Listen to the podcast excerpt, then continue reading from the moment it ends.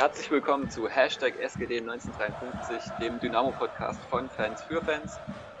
Ja, es liegt eine Woche hinter uns, die hätte schöner sein können, denke ich, äh, mit dem den leider Niederlage letzten Montag. Aber es wurde ja dann noch ein bisschen besser zumindest. Wie habt ihr das Spiel letzte Woche gesehen? Ähm, ja, es war sehr, sehr müde wirkend. Also ich weiß nicht, Spiele, die nicht Samstag, Sonntag sind, die liegen uns nicht, habe ich so das Gefühl. Ähm, also es hat, auch wenn man jetzt äh, mal so die letzten Minuten äh, da wegnimmt, wo der Kampf dann zu sehen war, dass man hier noch ein Tor machen will, ähm, ja, fand ich es ein sehr müdes, müder, trauriger Kick. Ähm, unabhängig jetzt von Platzverhältnissen und Uhrzeit und was weiß ich was. Also war, war sehr, sehr müde. Aber auch mhm. von beiden Seiten fand ich. Ähm, also es war so ein Spiel, wenn einer ein Tor macht, der gewinnt. Und mehr passiert so nicht. War's dann, ja. äh, ja, das Stadion scheint halt uns wirklich nicht zu liegen. Das war jetzt das dritte Spiel, die dritte Niederlage gegen drei Münchner Teams. Macht keinen Spaß dort zu spielen. Wir müssen dieses, diese Saison sogar nochmal nach München, zum Glück nicht in dieses Stadion. Ja. Unterhaching, Unterhaching ne? wartet ja noch. Genau naja, mir diese, diese Königsdorfer Szene ist mir die ganze Woche im Kopf, jedes Mal, wenn ich die Augen zumache. Ja. Ich hoffe, dem Jungen geht's wenigstens nicht so. Neun von zehn macht er rein, wenn er dort steht. Den nimmt er volles Risiko und es ist schade, dass er ihn dann nicht trifft. Ja, vielleicht Quasi auch nicht nur, Gegenzug. Nicht nur die Chance, mhm. wenn du jetzt auch mal neunte Minuten nimmst, das Abseitstor, könnte ich mir, ja. wird's ein ganz anderes Spiel. Also, dann geht's, entweder ähm, macht München hier uns die Hölle heiß, oder wir machen hier wie gegen Wiesbaden dann 80 Minuten lang Park the Bus. Ja. also so. Das, ja. ja, ja, aber trotzdem, ähm, ja, man muss aber auch sagen, ähm, hintenrum fand ich es wieder extrem solide. Diesmal konnte sich äh, Brollo auch auszeichnen. Äh, zwölfte oh, Minute ja, da. war geil. also wie er den Reflex da, mit, wie der die Hand hochzieht, ne? Schon mhm. ordentlich, musste können. Vor allem in, er trifft ihn ja volle Kanne. Ja. War, war. freistehen da, also. hm. Auch schlechter Zweikampfführung vorher von Merschel, der eigentlich überhaupt nicht in den Zweikampf geht. Aber auch äh, der, die Anfangsphase war eigentlich wie gegen Wiesbaden, nur dass in dem Moment äh, in dem einen Angriff da Ferner diesmal versucht, den Ball unterm Tor durchzuspielen, wo diesmal wahrscheinlich der Lupfer besser gewesen wäre. Gegen Wiesbaden hat er ja noch gelupft, wo hm. er hätte tunneln können. Also, ja, schon äußerst bitter, die Anfangsphase. Ich weiß nicht, ist das nur mir aufgefallen oder ähm, da wo die Kamera war in der Mitte, da war so ein riesiges Loch. Ähm, oh, also ja. weiß nicht mal, ob das noch Rasen war, aber das Spiel, egal äh, wann, erste oder zweite Halbzeit, es hat sich nur um dieses Loch gedreht. Und das, der Ball ist ja gehoppelt wie sonst was. Also fand ich, fand ich auch ganz vielleicht, interessant. Vielleicht hat man ja versucht, überraschende Aktionen zu kreieren, indem man durch das Loch spielt. So wie im Rugby, wenn der, wenn das Ei rollt, das dann rechts oder links. Äh, genau. Blöd nur, man sich selber verarscht dabei. Ja, das, das ist dann der Nachteil, ne? Was man vielleicht auch noch ähm, sagen sollte, da ferner, ne? Ähm, ist jetzt zwar nichts nix Gravierendes gewesen. Ich weiß nicht genau, was jetzt die Diagnose war. Irgendwas mit Bändern, Dehnung, Überdehnung. Ja, Stauchung sowas. des Sprunggelenks und Dehnung der Bänder irgendwie. Ähm, das natürlich auch, ich meine, der Mann, der Junge, ähm, ist so, würde ich mal sagen, mit äh, vorne unser Fixpunkt. Also unser Torgarant aktuell. Hat ja auch unter der Woche ein Interview gegeben, dass er nicht vorhat, im Sommer zu wechseln, nicht nochmal. Der hat ja auch schon einige Laien hinter sich. Ähm, mhm. Also könnte, ist halt ein sehr wichtiger Mann und ich hoffe, dass er gegen Rostock wieder spielen kann, weil ich glaube, ähm, dass er von den dreien aktuell doch der sicherste und der beste ist. Das war auch der wichtigste. Hm. Ähm, also gerade wenn ich mir angucke, wie wir den, Spiel, den Spielaufbau betreiben, ähm, es, spielt eine riesige Rolle, gerade im Spiel mit dem Rücken zum Tor. Also wenn er dann die langen Bälle auf sich gespielt bekommt und verarbeiten soll, dass das ist, er ist er der einzige Stürmer, der da, der das so auf dem Niveau kann äh, Hosener und, und Sohm sind da sicherlich nicht schlecht dabei, aber es ist trotzdem, es macht einen deutlichen Unterschied aus, der, also aus der physischen Perspektive heraus. Und deswegen ist das schon, ja, sagen wir mal, ein deutlicher Einschnitt, muss ich sagen. Also das ist, bin ich wirklich gespannt, äh, wie das dann am Wochenende ist ähm, gegen Rostock, wie man das ähm, ähm, angeht, weil das äh, auch aus, aus, aus taktischer Sicht wahrscheinlich sehr, sehr schwer wird, ihn zu ersetzen da, in der Rolle. Hm. Ja. ja. Also ich, ich hoffe auch, der Trainer hat ja gesagt, dass er dann äh, Mittwoch wieder ins Training einsteigen können sollte. Zumindest ist er da positiv und dann hoffen wir einfach mal, dass er auch spielen kann. Ja, auf jeden Fall. Also ich sehe das, wie, wie ihr das gesagt habt vorhin, generell zum Spiel. Also aus ich fand es eigentlich total interessant aus äh, neutraler Perspektive. Ähm, Gerade die taktischen äh, Sachen bei, bei 1860 waren irgendwie mega spannend, fand ich. Also gerade mit dem Spielaufbau haben sie einige Sachen verändert gehabt, ähm, waren da sehr flexibel. Das hat mir das hat irgendwie Spaß gemacht. Andererseits war es auch wirklich ein bisschen ermüdend aus Dynamo-Fan-Perspektive. Ähm, ja, ich generell muss ich wirklich sagen, das war wieder, das habe ich damals auch schon auf Twitter geschrieben gehabt das war ein Spiel, was wieder, also mal wieder ein Spiel, was Dynamos taktische Schwächen halt aufgezeigt hat und offenbart hat.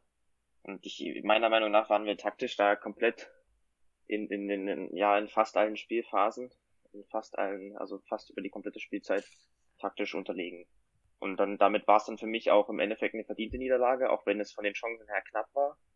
Und wenn wir ein bisschen mehr Glück haben, geht es vielleicht auch anders aus, aber insgesamt war es für mich äh, eine verdiente Niederlage. War, warum das so ist? Ja auch, ja? Ich gebe dir auch gern mal Kontra, aber diesmal bin ich da auf, auf deiner Seite. Hm, ja. ja.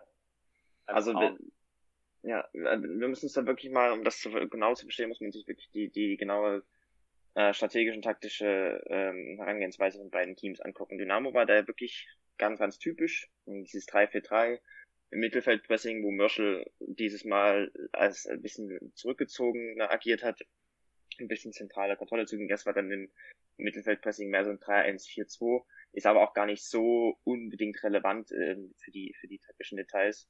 Dynamo halt hat sich wirklich auf das Pressing fokussiert und auf den auf, auf die Konter und hatte halt diesmal wirklich sehr sehr sehr wenig Ballbesitz. Und äh, wenn man mal Ballbesitz hatte, hatte hatte man auch hat man noch wirklich gar keine Ideen gefunden, ähm, so dass 1860 wirklich sehr oft den Ball hatte und sehr oft das Spiel gestalten konnte, gerade in Hälfte 1.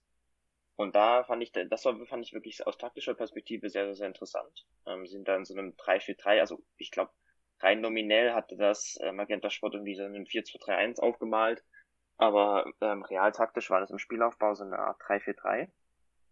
Ähm, das, was, was wirklich sehr, sehr, sehr durchdacht war. Und das, das fand ich sehr spannend. Also man hat hinten das Spiel aufgebaut in so einer mit einem asymmetrischen Linksverteidiger, also der Rechtsverteidiger ist ähm, hochgeschoben und der Linksverteidiger ist so eingerückt und dann hatte man so eine 3-2-Struktur mit den zwei Sechsern. Ähm, und vorn hat man mit so einer ganz breiten 3 agiert. Also nicht wie bei das, das 3-4-3 nicht so wie Dynamo interpretiert, die von einem Angriff mit der Ferner, Merschel und äh, Rüden oder so meistens ähm, sehr, sehr, sehr eng stehen. Auch im Aufbau. Ähm, sondern da wirklich sehr breit agiert hat. Damit wollte man, da Dynamos Fünferkette nach hinten drücken. Und das hat man auch, es hat auch perfekt funktioniert. Durch diese breiten Flügel wurden halt sowohl die, die äußeren Innenverteidiger als auch die, gerade die Außenverteidiger, Königsdörfer und so, wirklich hinten gebunden. Und ähm, dadurch hat man äh, sozusagen den Zwischenlinienraum geöffnet. Also ähm, man hat Dynamo wurde von durch die durch diese 3-2-Struktur, mit der 1860 aufgebaut hat, rausgezogen und nach hinten gedrückt durch die breite 3 ganz von, von 80 von München. Und dadurch entstand halt extrem großer Raum zwischen den Linien, ähm, zwischen Dynamos Fünferkette und Mittelfeld. Und auch gerade Raum ähm, neben Dynamos äh, Sechser, also in, im Halbraum, Flügelbereich vor dem vor den Außenverteidigern, weil dort ja auch Königsdorf und so weit nach hinten gedrückt wurden. Und diese Räume hat halt 18, die wollte 1860 öffnen, das hat man ganz klar gesehen, und dann haben die das auch äh, das haben sie auch sehr gut geschafft und haben diese Räume dann halt wirklich flexibel besetzt. Also vielleicht ist euch das aufgefallen. Biancardi hatte da wirklich eine, eine sehr, sehr, sehr besondere Freirolle, sage ich mal. Oh, ja. Ist da oft, äh, ja, ist da teilweise an, an der linken Außenbahn ähm, auf, aufgetaucht, dann teilweise im linken Halbraum, hat auch mal die Zehnerrolle, hat dort den ganzen Zwischenlinienraum bespielt. Und auch Rechtsverteidiger Wilsch, der so ein bisschen, ja, sagen wir mal, offensiver zu seinem, zu Linksverteidiger Steinhardt stand, ähm, hat da auch äh, ist er teilweise situativ eingerückt oder hat die, den Raum vor dem vor Außenverteidiger Meier bespielt. Und dort, ähm, das war wirklich so das, das Hauptding, dass 1860 sich da Räume geschaffen hat und dort im, im Raum halt wirklich sehr, sehr oft reinkam und diese Räume perfekt bespielt hat. Ähm, also ihr Plan ging sozusagen auf. Es hat richtig gut funktioniert. Ähm, sie haben es dann im Endeffekt trotzdem jetzt nicht so viele Chancen kreiert, weil, ja, einerseits, weil Dynamo halt eine starke Endverteidigung hat, weil wir halt, ich weiß nicht, erinnert euch an die zwei, drei Situationen mit dem Knipping, wo Knipping da wirklich sehr, sehr, sehr stark agiert in der Endverteidigung, einen guten Block drin hat oder was, was auch immer. Ähm, Dynamo ist ja generell auch in der, in der Endverteidigung immer relativ gut.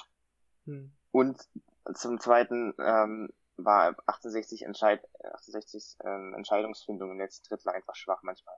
Also da kommt dann halt der, der falsche Laufweg oder man, man spielt den, den, den, den Steckpass zu spät oder schießt, äh, zieht zu früh ab, also solche Sachen.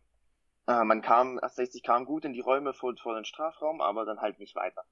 Und deswegen haben sie keine Chancen kreiert, trotzdem waren sie taktisch in, in, in ihrem, in der, in der Spielphase von ihrem Ballbesitz und Dynamos Pressing Dynamo deutlich, deutlich überlegen. Ähm, damit haben sie halt jetzt nicht so viel Gefahr aber ein bisschen kam da schon raus und zwei, drei Chancen hatten sie ja auch, ähm, gerade auf der 1, wo ich glaube, es war Müller, das einfach beim Ball vorbeirutscht. Ähm, da kam schon ein bisschen was auf. Dynamo hat halt im Gegensatz dazu wirklich nur Gefahr kreieren können über Umschaltsituationen, also über, über Konter und Standards und nach einigen Fehlern von 1860, also beispielsweise ein Aufbaufehler oder so. Ähm, sonst kam da nicht viel. Man hat, also man wollte wirklich, äh, selbst im Ballbesitz äh, hatte man, also man hatte fast gar keinen Ballbesitz aus, aus Dresdner Sicht. Äh, wir hatten richtig Probleme, wenn wir mal aufgebaut haben gegen das hohe 4-1-4-1 Angriffspressing von, von 1860. Und dann sind dann, und dann schnell lang gespielt, haben dann Ball verloren. Und ja, das, damit war halt wirklich, äh, hatte man richtig, richtig Probleme. Und Dynamo mhm. hatte, hatte, hat da nicht viel Gefahr kreieren können, außer halt mal über so eine Zufallsaktion oder halt mal ein Standard oder so. Nach der Halbzeit ja. hat man das, ich hatte das auch in der Halbzeit schon so geschrieben, dass man eine Umstellung braucht, um wirklich irgendwie noch eine Chance zu haben, überhaupt ein Tor zu erzielen aus Dynamo Sicht. Das hat man dann auch gemacht, indem man sich ja sozusagen im, im Pressing die Stürmer etwas ähm, zurückgezogen hat. Also die, man war dann dadurch zentral ein bisschen kompakter. Ähm, mhm. Hat er wirklich wie so eine, sagen wir mal, statt diese 2-3-Struktur im Pressing, Mittelfeld und Angriff, so eine 2-2-1, also dass die, die das waren, glaube ich, Merschel und ähm, da ferner, wenn ich mich nicht irre. Äh, ist auch egal, die sind dann halt wirklich ein Stück weit zurückgerückt. Ähm, und waren dann etwas kompakter, aber das hat man auch nicht lang durchgezogen und das war auch nicht so lang wirksam. 68 hat ein bisschen umgestellt, ein bisschen mehr auf die Flügel gespielt. Und damit äh, haben sie, war das, war das wieder, war der Effekt dann verpufft. Und da kam dann auch keine, keine weitere Anpassung mehr. Insgesamt war es wirklich so, dass wir dann taktisch komplett unterlegen waren und gegen, gegen so einen guten Gegner, der gut eingestellt war, hat das dann halt nicht gereicht. Dann, dann kassieren wir halt, wir, wir, kassieren, wir haben dann halt das Pech in dieser einen Situation, Königsdorfer trifft, äh, trifft das Tor nicht, aber, und, und wir kassieren im Gegenzug dann das, dann das eine entscheidende Tor, aber äh, wenn man das im Großen und Ganzen sieht, ähm, ist das nicht so glücklich, wie, wie das auf den ersten Blick wirkt, sondern das war einfach taktisch in, in allen Spielphasen zu wenig gegen, gegen so einen Gegner. Das ist jetzt überhaupt nicht schlimm. Also ich, ich bin ja immer noch fest davon überzeugt, dass wir aufsteigen, weil wir einfach so eine hohe individuelle Qualität haben und wir schon viele, also diese Saison viele Spiele dieser Art ähm, gewonnen haben, ähm, weil wir einfach Glück hatten. Glück hatten, wenn wir auch ein bisschen mehr Glück hätten, gehabt hätten, hätten wir das Spiel auch gegen München gewonnen, ähm, weil wir auch so eine hohe individuelle, individuelle Qualität haben. Deswegen bin ich mir da relativ sicher, aber wenn man das Spiel sozusagen ins gesamte Bild einordnet, finde ich, wurde, wurden halt wieder mal diese taktischen Schwächen deutlich. Und die waren doch wirklich Grund für die Niederlage. Also das hat nichts mit, mit Fitness zu tun oder mit Pech oder keine Ahnung. Das sind einfach so strukturelle Probleme. Und ich finde, das ist halt, wenn man, wenn man das aus einer langfristigen Perspektive betrachtet, durchaus nochmal erwähnenswert. Wir haben ja schon oft darüber gesprochen, da müssen wir jetzt nicht nochmal drüber genau, also nochmal genauer drauf eingehen, aber das ist wirklich sowas, wo ich sage, das sind da ist deutliches, das sind deutliche Verbesserungen nötig, um äh, gegen, gegen, stärk, gegen starke Gegner, gegen taktisch starke Gegner auch in Zukunft bestehen zu können. Also man muss jetzt nicht alles in Frage stellen, aber ähm, das Spiel, finde ich, hat nochmal deutlich gezeigt, äh, was Dynamo für Schwächen hat, äh, aus taktischer und strategischer Sicht. Und dass da halt wirklich noch, noch, noch viele Verbesserungen notwendig sind für die Zukunft. Auf jeden Fall. Ja. Was mir noch aufgefallen war, was du auch gesagt hast, dass man auch viel sagen wir mal, linke Seite von Dynamo gespielt hat, ähm, damit das auch der Verteidiger hochstand von 1860. Stefan Lex hat sehr gut ausgenutzt, dass Ramsey eher ein offensiver Spieler ist. Genau. Und das war auch nicht das beste Spiel von Kevin Ehlers, muss man leider auch mal so sagen. Wir haben ihn jetzt die letzten Wochen sehr viel gelobt. Diesmal stand er häufig falsch, beziehungsweise hat sich in die falsche Richtung gedreht und konnte deswegen nicht so eingreifen in äh, Zweikämpfen. Und Lex, der mit seiner ja doch schon technischen Begabung, sage ich jetzt mal, und seiner Schnelligkeit einfach viel draus geschlagen hat. Und gerade diese Szene, wo Mörders am Ball vorbeirutscht, ähm, ist da, glaube ich, das Paradebeispiel. Ramsey hatte, glaube ich, auf Außen nicht ordentlich aufgepasst und dann rennt er halt Ehlers davon.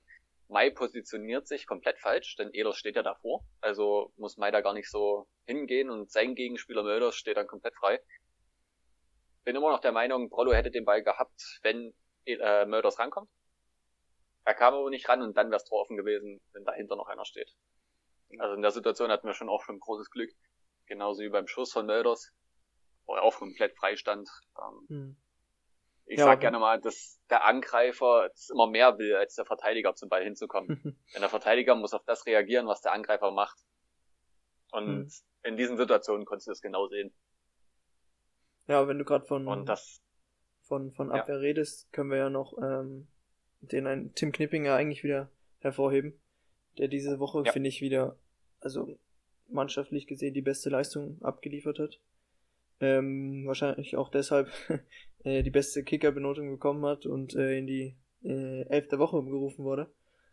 Was mir noch so ein bisschen fehlt, wäre mal endlich ein Tor. Es hat ja diese Woche fast mhm. geklappt, beziehungsweise letzte Woche. Ähm, in der, weiß nicht genau wann, ob das schon Nachspielzeit war oder, nee, war noch vor, vor dem äh, 1-0. Ähm, nach einer Ecke, wo er, glaube ich, gegen die Latte köpft. Ähm, das wäre natürlich noch so ein, so ein Sahnehäubchen gewesen. Würde ich mir wünschen, wenn er da endlich mal, wenn es endlich mal aufgeht. Allgemein finde ich, ähm, hatten wir ja, wo wir den Podcast begonnen haben, hat es ja relativ gut funktioniert, was Ecken anging, Eckstöße und Tore. Das ja, hat stimmt. in den letzten Spielen, finde ich, äh, krass nachgelassen. Also, wir haben zwar immer noch, ich glaube, 17 äh, Standardtore die Saison erzielt, aber ähm, gerade durch so, wenn du so ein Spiel hast, wo wirklich nichts funktioniert, ähm, finde ich, zeigt sich auch eine Spitzenmannschaft, wenn dann halt mal äh, durch so eine Eck, durch so einen Eckball, so ein dreckiger Kopfball halt irgendwie reingeht oder irgendwie so. Ist schade, dass es nicht geklappt hat. Würde ich mir wünschen, wenn es auch für einen Tim Knipping ähm, Knipser, Knipser nennen sie ihn ja. Ja, genau. Dass es äh, endlich mal endlich mal klappt mit seinem Tor. Ich glaube, gerade gegen 1860 jetzt im Spiel, wir hätten noch zwei Stunden weiterspielen können und Dynamo hätte eben kein Tor geschossen. Mhm. Es war einfach auch nicht der Tag, nicht das System und das wollte einfach nicht. Dass mhm. 1860 dann ein Tor schießt, wo noch ungeordnet stehen hinten und Ehlers auch, muss jetzt wieder auf ihm rumhacken, was ich gar nicht will eigentlich. Er war zu passiv in der Situation, der äh, Spieler, da war's Steinhardt. Ja. Ähm, hat einen technischen Fehler bei dem verspringt der Ball. In dem Moment muss Ehlers draufspringen und den Ball wegspitzeln und das sieht er zu spät oder er steht halt auch in dem Moment zu weit weg. Und dann ist es schon vorbei, da ist er dann aus der Situation raus gewesen. Naja, Aber ja, ich denke auch die, ja. Erzähl ruhig ja, weiter. Ja, und mach, erzähl du erstmal. ja, ich wollte nur ähm, Dingsbums, ähm, weil wir es gerade hatten von, ähm, dass wir dann Stunden weiterspielen in der 67. Minute der, der Fernschuss vom Mörschel. Oh ja. Also wenn der sitzt, also ich glaube, dann haben wir ein Tor des Monats. Aber wäre, wer Fahrradkette, mhm. würde Lothar Matthäus sagen. ähm, ja, war halt, zeigt, zeigt dann halt auch Spiel, dann gehen halt solche Dinge auch nicht rein. Äh, so ein Sonntagsschuss oder Samstagsschuss, wie man es vielleicht nennen soll, wenn es nicht reingeht, aber ja. Montagsschuss. oder Mon ja, Montagsschuss passt besser, stimmt. ja, ich wollte noch mal was bezüglich des Gegentors sagen. Es ist halt, das, was wir kassieren, das ist halt im Endeffekt aber diese, die Konsequenz dafür, dass wir ähm, permanent Probleme haben, äh, 1860 Aufbau zu verteidigen. Und da fängt ja. halt, da fängt halt das, äh, die, die Fehlerkette, also klar, das Elas kann man, das ist auch absolut richtig, was du gesagt hast, dass man ihn da, da, dass Elas das hätte besser machen können, aber ich glaube, da, also, das ist halt auch nicht nur er, also da sind halt auch noch viele, viele ja, andere, die, klar, wo halt die Fehler, Fehlerkette fängt halt viel früher an, beziehungsweise fängt schon da an, dass die, dass die generelle Struktur einfach nicht gepasst hat. Das war, wenn, wenn, wenn, wenn sich das Spiel jemand nochmal äh, angucken will, muss er wirklich mal darauf achten, wie ähm, flexibel 1860 in den linken Halbraum gekommen ist und dort ähm, mit, Bianca mit äh, Biancardi und Lex ähm, auf die Kette zu laufen konnte. Also Lex, der halt wirklich sehr, sehr breit stand am Anfang, Königshofer nach hinten gedrückt hat und dann aber trotzdem im richtigen Moment gute Tiefenläufe gestattert hat oder gute Trittlinks. Ähm, Biancardi, der Raum vor Königsdörfer und ähm, im linken Halbraum, im Zwischenlinienraum, ähm, zwischen Dynamos Ketten neben Sechser stark, äh, nee, nicht stark, äh, will bespielen konnte. Ähm, das war wirklich, das, das war das ganze Spiel so und ähm, das war einfach eine, eine strukturelle Schwäche, die dann halt irgendwann am Ende auch ähm, ausgenutzt äh, wurde. Äh, mhm. Ja, wie gesagt, es war halt einfach, das Tor war einfach, einfach musste irgendwann fallen, weil Dynamo einfach die ganze Zeit es nicht, nicht verteidigt bekommen hat, dass 1860 auf, auf ihre Kette zuläuft oder in Richtung Strafraum kommt. In, in der Endverteidigung im Strafraum war das wieder gut und da, wie er das gesagt hat, total richtig, kann man auch Knipping echt hervorheben. Es ist ja generell, haben wir ja schon oft gesagt, mit Mai und Knipping und auch Ehlers ist, ähm, in manchen Spielen ist das eine, Innenverteidigung, die halt wirklich eigentlich von den Spielerprofilen her perfekt für so äh, für die für die Endverteidigung, für die Boxverteidigung ist. Also da, da gibt es wahrscheinlich nicht viel Besseres auf, auf Dritt- oder Zweitliganiveau, wo du ähm, also was, was, was Block, was Blöcke angeht, was, was die Strafraumverteidigung, was, was lange Bälle, ähm, Kopfbälle, Flanken etc. angeht, das machen, macht sie ja wirklich gut. Ähm, aber irgendwann hast du halt so einen Punkt, wo das, wo das dann, wo halt immer irgendeiner dann doch irgendwie zum Tor durchrutscht, durchrutscht und dann, ja, dann ist es halt so wie das, äh, dann, dann, dann fällt halt irgendwann das Tor. Und deswegen, wie gesagt, das ist auch eine verdiente Niederlage, wie ich finde, weil ähm, irgendwann wenn, wenn, wenn du so oft, wenn der Gegner so oft in, in Richtung deines Strafraums laufen kann, es fällt zwangsläufig irgendwann mal das Tor. Das ist einfach so.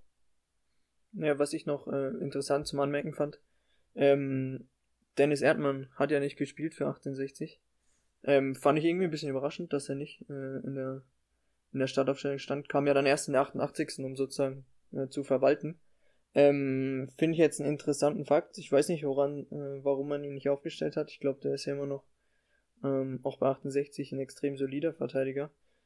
Ich weiß nicht, ich würde fast sagen, dass man vermutet hat, dass gegen Dynamo er da etwas ruppig zur Sache gehen wird oder so. Also ich weiß nicht, ob nur ich da so denke, aber fand ich ein bisschen überraschend, dass er da nicht äh, aufgestellt wurde. Ähm, ja, könnte sein, dass der, der Gedanke dahinter stand. Ich denke aber eher, dass da taktische Dinge, Ding, Dinge, Dinge dahinter stehen. Ähm, ja, ich weiß nicht, ob Nick da drauf geschaut hat. Was ich glaube, ich glaube ja. halt, dass, dass ich, also ich, ich habe auch 68 nicht wirklich verfolgt, muss ich sagen. Ähm, ich könnte mir halt vorstellen, so wie ich, wie ich Erdmann und, und die anderen Spiel, Spieleprofile so mit meinem groben Halbwissen von 68 kenne, dass äh, hat man einfach weniger aufbaustark ist, als wer auch immer dafür ihn dann gespielt hat. Hm. Und dass sie einfach hm. sozusagen das Spiel mit Ball halt forcieren, forcieren wollten und weil sie, weil sie wussten, dass Dynamo sich ja wie gegen viele andere Top-Teams auch schon vor allem auf die Defensive fokussiert, dass sie da einfach nochmal mit etwas aufbaustärkeren, ich glaube es war Belka hier im, Zentrum, ähm, stärkeren Innenverteidiger haben wollen. Das könnte ich mir vorstellen, aber da müsste ich mich auch nochmal genau beschäftigen. Ja, zumindest kam sie dann gegen Ende. Ich glaube, wir hatten es vorher gesagt, ähm, in der Folge, in der genau, letzten Folge, richtig. zum Duell Mai gegen Erdmann. da wurde Mai ja endlich mal zu seinem zweiten, zu seinem Zweitjob gerufen in die, in die Mit in den Mittelsturm. Was er ja an sich auch ja. äh, nicht schlecht gemacht hat, bloß halt leider ohne Erfolg. ja, leider hat der Erde da das Duell gewonnen. Hm. Aber ja, grundsätzlich, das Spiel ist, naja, war definitiv eins der schlechtesten, sage ich mal, der Saison von Dynamo. Hm. Ähm, was ich noch anmerken wollte, der Pass von Hosiner auf Königsdorfer war schon ganz schön edel. Das stimmt. Das hm, stimmt. Das, stimmt das, ja. das, das, das, das, sieht er richtig gut. Also das, das ja. ist auch was, was ich an, äh, an, an Hosiner sehr, sehr schätze. Dass er wirklich ein sehr, finde ich, meiner Meinung nach ein sehr kompletter Spieler ist. Also dass er nicht nur der Strafraumstürmer ist, von dem wir mal alle reden, sondern dass er auch einfach mit Ball viel kann und dass er äh, eine gewisse kreative Komponente in seinem Spiel hat. Ähm, er ist jetzt nicht der schnellste, aber hat, kriegt trotzdem da, äh, hat einige gute Aktionen drin, auch in der, in der, in der, in der Spielgestaltung, in der Chancenkreation und nicht nur das, was, was Magenta Sport-Kommentatoren meistens sagen. Ja, also es ist der, der, der, der immer nur vorne drin und drin steht und den, den Fuß reinhält. So ist es halt nicht, ja. aber es finde ich cool. Also, Generell also, ja. Fußballkommentatoren, die haben, naja, Auch gestern, vorgestern bei der U21, das war schon teilweise. Ist mittlerweile Massenware. ja, leider wirklich so. Ja, naja, aber bei Dynamo ist es auch wirklich krass. Also, weiß nicht, ich habe so oft, dass ich höre jetzt meistens auch gar keinen Kommentar. Also ich gucke die Spiele ohne Kommentator. Echt? Ein bisschen emo emotions, bisschen emotionsloser und kann keine Ahnung nebenbei noch einen coolen Podcast hören oder was weiß ich. Ähm, aber bei was ich teilweise bei Dynamo höre, ist, da denke ich mir so, hm. also das, das, das zeigt wirklich, dass, dass viele das einfach ähm, die Spiele einfach nicht verfolgen. Also ja. wenn, ich habe so oft gehört, dass Kommentatoren überrascht waren, dass sich Dynamo nach, nach einer 1 zu 0 Führung aufs, auf, aufs Pressing fokussiert und dann hinten drin steht und kontert. Und dann denke ich mir so, ja, das ist halt schon die ganze Saison so. Hm. Und dann, dann gibt es Menschen, die da halt über, darüber überrascht sind. Genauso wie damals, ich weiß noch, im Hinspiel gegen Saarbrücken, da meinte der Kommentator die ganze Zeit, dass äh, Dynamo ja nicht normalerweise eine ähnliche Herangehensweise hat wie Saarbrücken, äh, was die, was die Taktik angeht und die Strategie. Und das stimmt ja überhaupt nicht, weil Saarbrücken extrem Ballbesitz fokussiert ist und Dynamo war das zu der Zeit ja gar nicht, also null.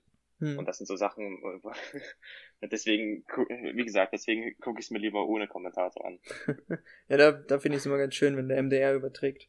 Meistens mit dem Benny, Benny Kirsten und dann der Ike Galley oder, jetzt habe ich den Namen vom anderen vergessen. Benny ähm, Hm? Nee, nee, nee, der ist nur im Studio. Aber der andere Stimmt. Kommentator. Ich weiß gar nicht, ich komme gar nicht auf den Namen, aber die haben wenigstens ein bisschen Hintergrundwissen, was jetzt Dynamo angeht. Nicht wie die Magenta-Kommentatoren, die jede Woche durch die Republik äh, reisen und sich jede Woche ein anderen, anderes Team angucken müssen. Ähm, das klingt ich mein, für mich, ja. klingt ja. für mich immer wie so ein bisschen Statistiken ablesen, was die immer machen. Ähm, ich, ich, ich meine, ist ja auch verständlich. Also, dass, dass man, dass man da jetzt nicht die ganzen Vereine verfolgt, ist ja auch klar. Das Auf jeden ja, Fall. Die machen ja auch einen guten Job, das wollen wir auch gar nicht in Abrede stellen, aber manchmal denkt man, bei manchen Aussagen merkt, finde ich, merkt man halt, dass dass es da Menschen gibt, die, die die Teams halt nicht so nicht so tief äh, tiefgründig und intensiv verfolgen. Ja. Habt ihr noch was zum Spiel gegen 1816? Ja, eine kleine Anmerkung vielleicht. Ähm, auf Twitter kam es ja auch äh, und auf Instagram. Die beiden Sanitäter, ich weiß nicht, ob ihr das mitbekommen habt. Oh ja. In, Im Grünwalder Stadion. Also fand ich unnormal geil, wie die zwei da auf ihrem Bänkchen saßen mit der, mit der schwarz-gelben Mütze. Ähm, fand ich extrem cool. Also zeigt mal wieder, was alles möglich ist in der Dynamo-Familie. das wird vor allem 1860-Fans gefreut haben. ja, ich fand's halt, wie die da, die waren ja ständig äh, unten am Bildrand an der Kamera und die saßen da so niedlich mit ihrem, mit ihrem, äh, mit ihrer Weste und diesen schwarz-gelben Mützen und haben sich gefreut über das Abseitstor wie sonst was. Da waren sie gerade im Hintergrund zu sehen und dann wurde sie ja leider aberkannt.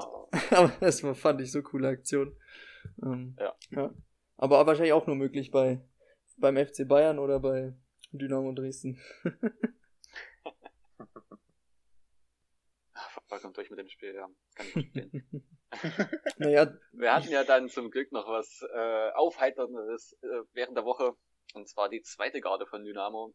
Also komplett zweite Garde, Garde neu, äh, sage ich schon, oh Gott, Kauczynski direkt komplett durchgewechselt im Testspiel gegen Karl Zeiss Jena. War ein Heimspiel. Kann man nicht anders nennen. Immerhin auf dem Trainingszentrum. Und ja, es haben einige schon ganz gut gemacht. Am Ende ging das Spiel 5 zu 0 für uns aus. Aber man muss auch sagen, Jena war schon gut, Viertligateam, aber die waren schon recht schwach. Ja, aber was erwartet man? Also, die haben ja seit fast November nicht mehr gespielt. Ist ja alles nicht möglich. Na, die ja hatten alles... jetzt drei Spiele oder zwei Spiele. Ja, aber Testspiele, Testspiele, weißt du? Aber da fehlt ja alles. Ja. So. Ich meine, du kannst laufen, aber du darfst ja passen zu zweit. Ja, wo, funktioniert ja auch nicht. Ist ja alles nicht möglich, alles eingeschränkt. Äh, ist ja. sehr schwierige Situation, die da. Und gleichzeitig wurde ja einen Tag vorher noch die Regionalliga noch aus abgesagt. Also alles wieder für die Katz, die wissen ja selber noch nicht, wie es weitergeht. Ähm, extrem bitter, würde ich sagen. Aber nichtsdestotrotz kann man sagen, ähm, gab es äh, ein paar Gewinner ähm, aus dem aus dem Spiel.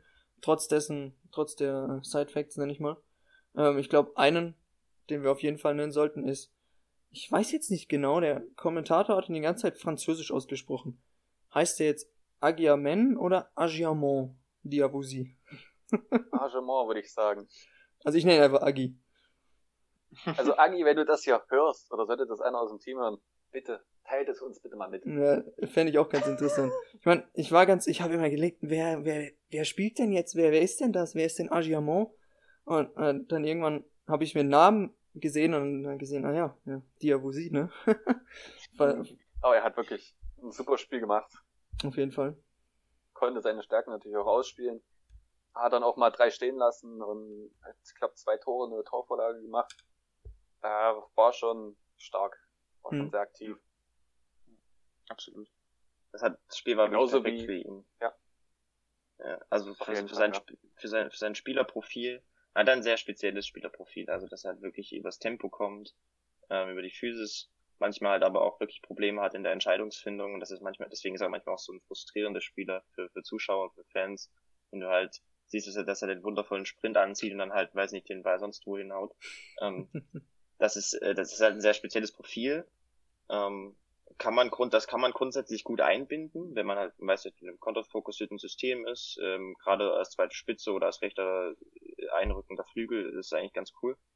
Ähm, und in dem Spiel war das halt dann auch wirklich perfekt für ihn. Also muss halt sagen, dass äh, äh, Jena war halt auch in, in den Defensivbewegungen Einzel- und gesamttaktisch richtig, richtig schwach. Und ähm, da konnte er halt dann wirklich, er konnte, es stand auch relativ weit hoch in, in einigen Situationen, da konnte er dann gut sein, sein Tempo ausspielen seine, seine, seine Dribbling-Fähigkeiten ähm, und auch seine Entscheidungsfindung, die, die er manchmal ein bisschen, wo er manchmal ein bisschen Probleme hat, war da auch gar nicht so das riesige Ding, weil er halt eben, weil, weil, weil die Gegner auch komische Entscheidungen getroffen haben und gerade die Innenverteidiger da, da teilweise sonst wo so hingelaufen sind. Ähm, deswegen war das perfekt für ihn, er konnte sich natürlich auch gut zeigen. Die Frage ist halt, ob das in der, ob das in der Liga genauso sein wird. Also würde ich mal eher sagen, nein. Hm. ähm, ähm, da wird es halt deutlich, deutlich schwerer für ihn.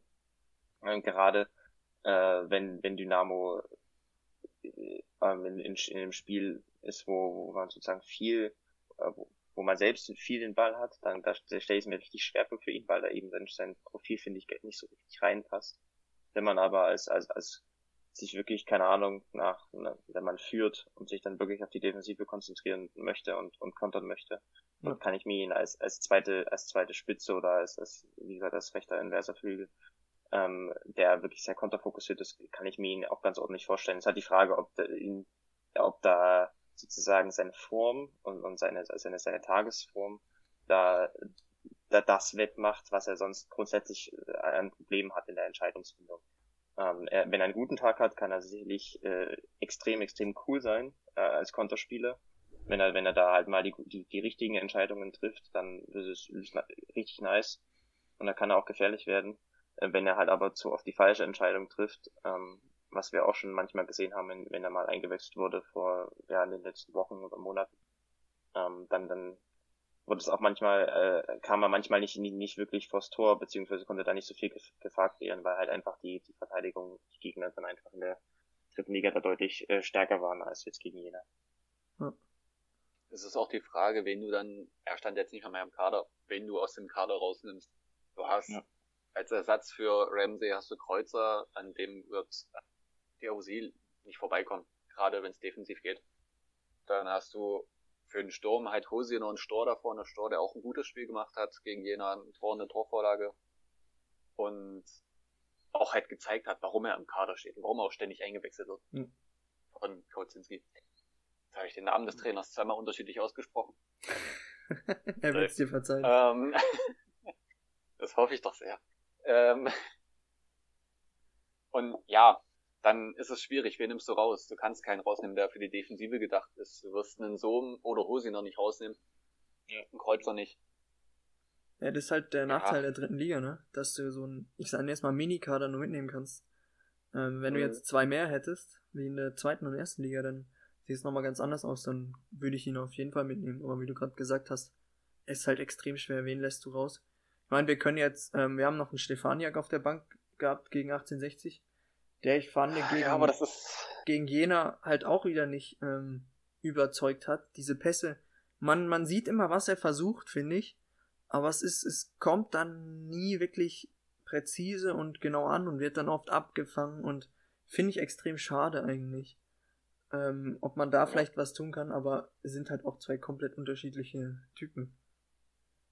Richtig, und es sind auch zwei komplett unterschiedliche Positionen, wenn man sieht, was Stefanak eigentlich theoretisch diese Saison spielen sollte. Eigentlich der, ja, Zehner hinter mhm. den Sturmspitzen. Gut, wir haben das System jetzt ein bisschen umgestellt.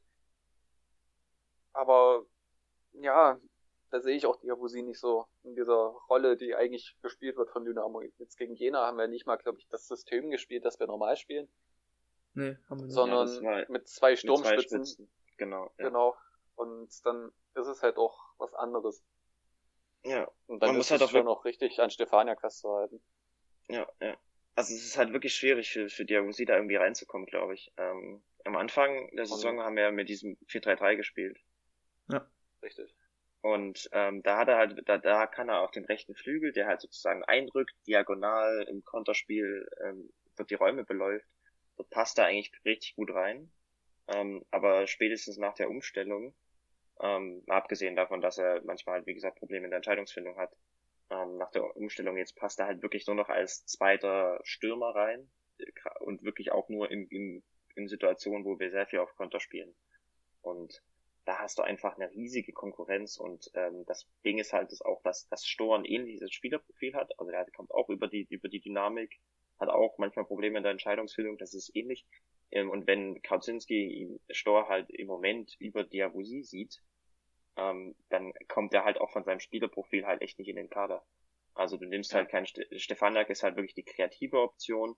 Du hast einen Sohm, der als kompletter Stürmer gilt, oder halt Hosina, je nachdem wer halt in dem Spiel startet und wer auf der Bank sitzt von den beiden. Ähm, und, und Stor als Konteroption und dann, du, du nimmst halt nicht zwei Konteroptionen mit, mit einem ähnlichen Spielertyp, ähm, und lässt dafür meinetwegen die kreative Variante zu Hause. Also das machst mhm. du halt nicht. Du musst halt eine möglichst, möglichst große Variabilität mitnehmen auf die Bank. Und deswegen ist es wirklich schwierig. Also Diabosi und es ist genau dasselbe mit mit mit mit Flachodimos. Ähm, ja, wenn das ist, Spieler denken, die es gerade sehr schwer haben. Hm. Ja, ja, das also das ist das ist auch wirklich also durch diese dadurch, dass wir die Grundordnung umgestellt haben ähm, und die Spielerrollen anders verteilt sind jetzt, äh, ist es für die, für die beiden richtig, richtig schwer. Abgesehen davon, dass sie auch ähm, einzeltaktisch äh, einige Probleme hatten, ähm, nach, nachdem sie so gut gestartet sind. Hm. Aber du hast gerade ja. äh, angesprochen, Vlarodimos. Also ich glaube, ja. gegen Jena wurde klar, warum es aktuell so um ihn steht. Also es hat ja, er hat ein Tor geschossen auf jeden Fall aber ein Elfmeter verschossen, der so, ja, man sagt immer, wenn er einen hält, dann sagt man schlecht geschossen und wenn er trifft, dann sagt man, ja, war halt drinne, ne? So, ich weiß nicht, ob man einen Elfmeter in dem Sinne so schlecht schießen kann, aber. Naja, doch schon, also. Aber ich, er hat ja nicht nur den Elfmeter. Ja, das war, also generell, er hätte vier Tore schießen müssen. Ja. Oder drei hätte ich machen müssen. Die Betonung liegt auf müssen. Also, das waren Richtig, ja wirklich. Also, vollkommen alleine aus, und setzt den Sohn nebendran. Also, boah. Aus fünf Metern zehn daneben, aus fünf Metern zwei daneben und den Elfmeter verschossen. Also, er tut mir halt auch wirklich wahnsinnig leid. Er hat ja auch versucht und gemacht. Hm. Und es wäre es wäre halt wirklich gut gewesen, wenn er noch ein, zwei mehr gemacht hätte aus den Dingern. Ja. Auch was du bei Elfmetern angesprochen hast, ich habe früher in meinem Jugendteam die Elfmeter alle geschossen. Erstmal ist es ja ekliger Druck, der auf dir lastet, wenn du einen Elfmeter schießt, weil alle ja. denken immer, ein Elfmeter ist so einfach zu schießen. Aber gewinnen kann nur der Torhüter eigentlich bei dem Ding. Auf jeden Fall. Und du, wenn du reinschießt natürlich. Aber du weißt ja nicht, was macht der Torhüter. Bleibt der stehen, geht da in die Ecke und kannst ihn ausgucken. Und dann musst du einfach gucken, dass du den Ball entweder flach schießt und platziert und straff oder in den Knick und man sagt immer ins kleine Netz, dann ist er drin. Das kleine Netz ist äh, das oben, was quasi die Decke des Tors ist, sage ich jetzt mal, und die beiden Seitennetze. Aber wenn du ihn halb hoch schießt, und ja, von Lachodimos war leider halb hoch und nicht so straff, dass er dann durch die Hände flutscht vom äh, Keeper, dann ist es sehr einfach für den Torhüter, aber er muss sich nicht wirklich strecken, er muss nicht ähm, hochspringen. Ich glaube, Nick, du kannst das sicher auch nachvollziehen als Torhüter. Ja, ähm, ja, genau. Und dann ist es einfach viel einfacher, wenn der Torhüter in der Ecke sitzt, sitzt, dann hat er den Ball halt. Hm. Ja, absolut. aber wie gesagt, also es war ja nicht nur der Elfmeter. Da lief ja wieder. Also er hat ja nur zweite Halbzeit gespielt, aber war extrem bitter. Also zeigt, warum ja, er in den letzten Spielen halt einfach nicht im Kader stand. Ich habe ja die zweite Hälfte nicht gesehen. Hat er, welche Rolle hat er denn gespielt? Hat er so Sturmspitze? Sturmspitze, also okay. Also wie, zwei, Stur wie zwei Sturm und Sturm. Also ist, genau. für, ist für einen Kreuzer aber gekommen, oder? Ähm, Meine ich. Ja, ja, und Diavosi ist dann auf die Kreuzerposition gerückt. Ah, ja. Ah ja, okay, okay. Ja. Hä, was ich noch... Und dann haben... Ja. Was noch zum Spiel? Aber wenn ihr gerade noch zu dem Thema habt, dann macht gerade. Naja, hat dann halt rochiert mit ähm, Stor vorne im Sturm. Das wollte ich mhm. ja. ja. Aber wenn wir jetzt vom, vom Spiel an sich reden, finde ich, hat, äh, wir haben ja Quadvo noch, der auch gegen München wieder reinkam gegen Ende. Der einfach ein absolut solider Innenverteidiger, Innenverteidiger, sag ich schon, Verteidiger ist. Ähm, mhm. Aber halt aktuell in dieser Innenverteidigung, die wir da haben, aus diesem Bollwerk mit Knipping, Mai und Elas, halt absolut keinen Stich sieht. Das ist halt extrem bitter. Finde ich, weil er ein extrem, erstens schneller Verteidiger ist.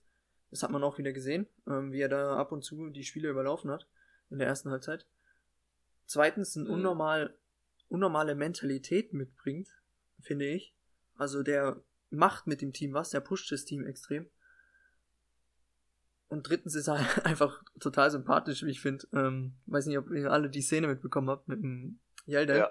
Mit einem kurzfristigen Linienrichter, wo die, wo das Mikrofon genau neben dran stand und dann die beiden sich mal unterhalten haben und miteinander gescherzt haben. Ähm, finde ich halt schade auf der einen Seite, aber ja, was willst du denn anders machen, ne? Mhm. Aber naja, das ist halt auch gerade die Knipping-Position. Der hat mir jetzt auf Außenverteidiger beziehungsweise auf dem Flügel nicht so gut gefallen wie eben hinten dann, als er hintergerückt ist, als dann Jonas Kühn reinkam. Aber an sich macht es wirklich solide. Das Ding ist, solide reicht nicht, wenn du an einem Knipping vorbeikommen möchtest. Nee. Ja. Und ist halt dafür ist er wahrscheinlich auch dann so, genau, ähm, da ja. ist wahrscheinlich auch die Erfahrung von Knipping dann das, was den Ausschlag gibt, dass Knipping eben das Level höher spielt als er. Ja, und gerade auch äh, offensiv halt, wenn du jetzt einen Joni Meyer nimmst, für ihn würde ich ihn halt auch nicht tauschen, weil er halt defensiv, ja. finde ich, die beste, äh, die, die seine Stärken hat und nicht äh, in der in der Offensive. Ja. ja.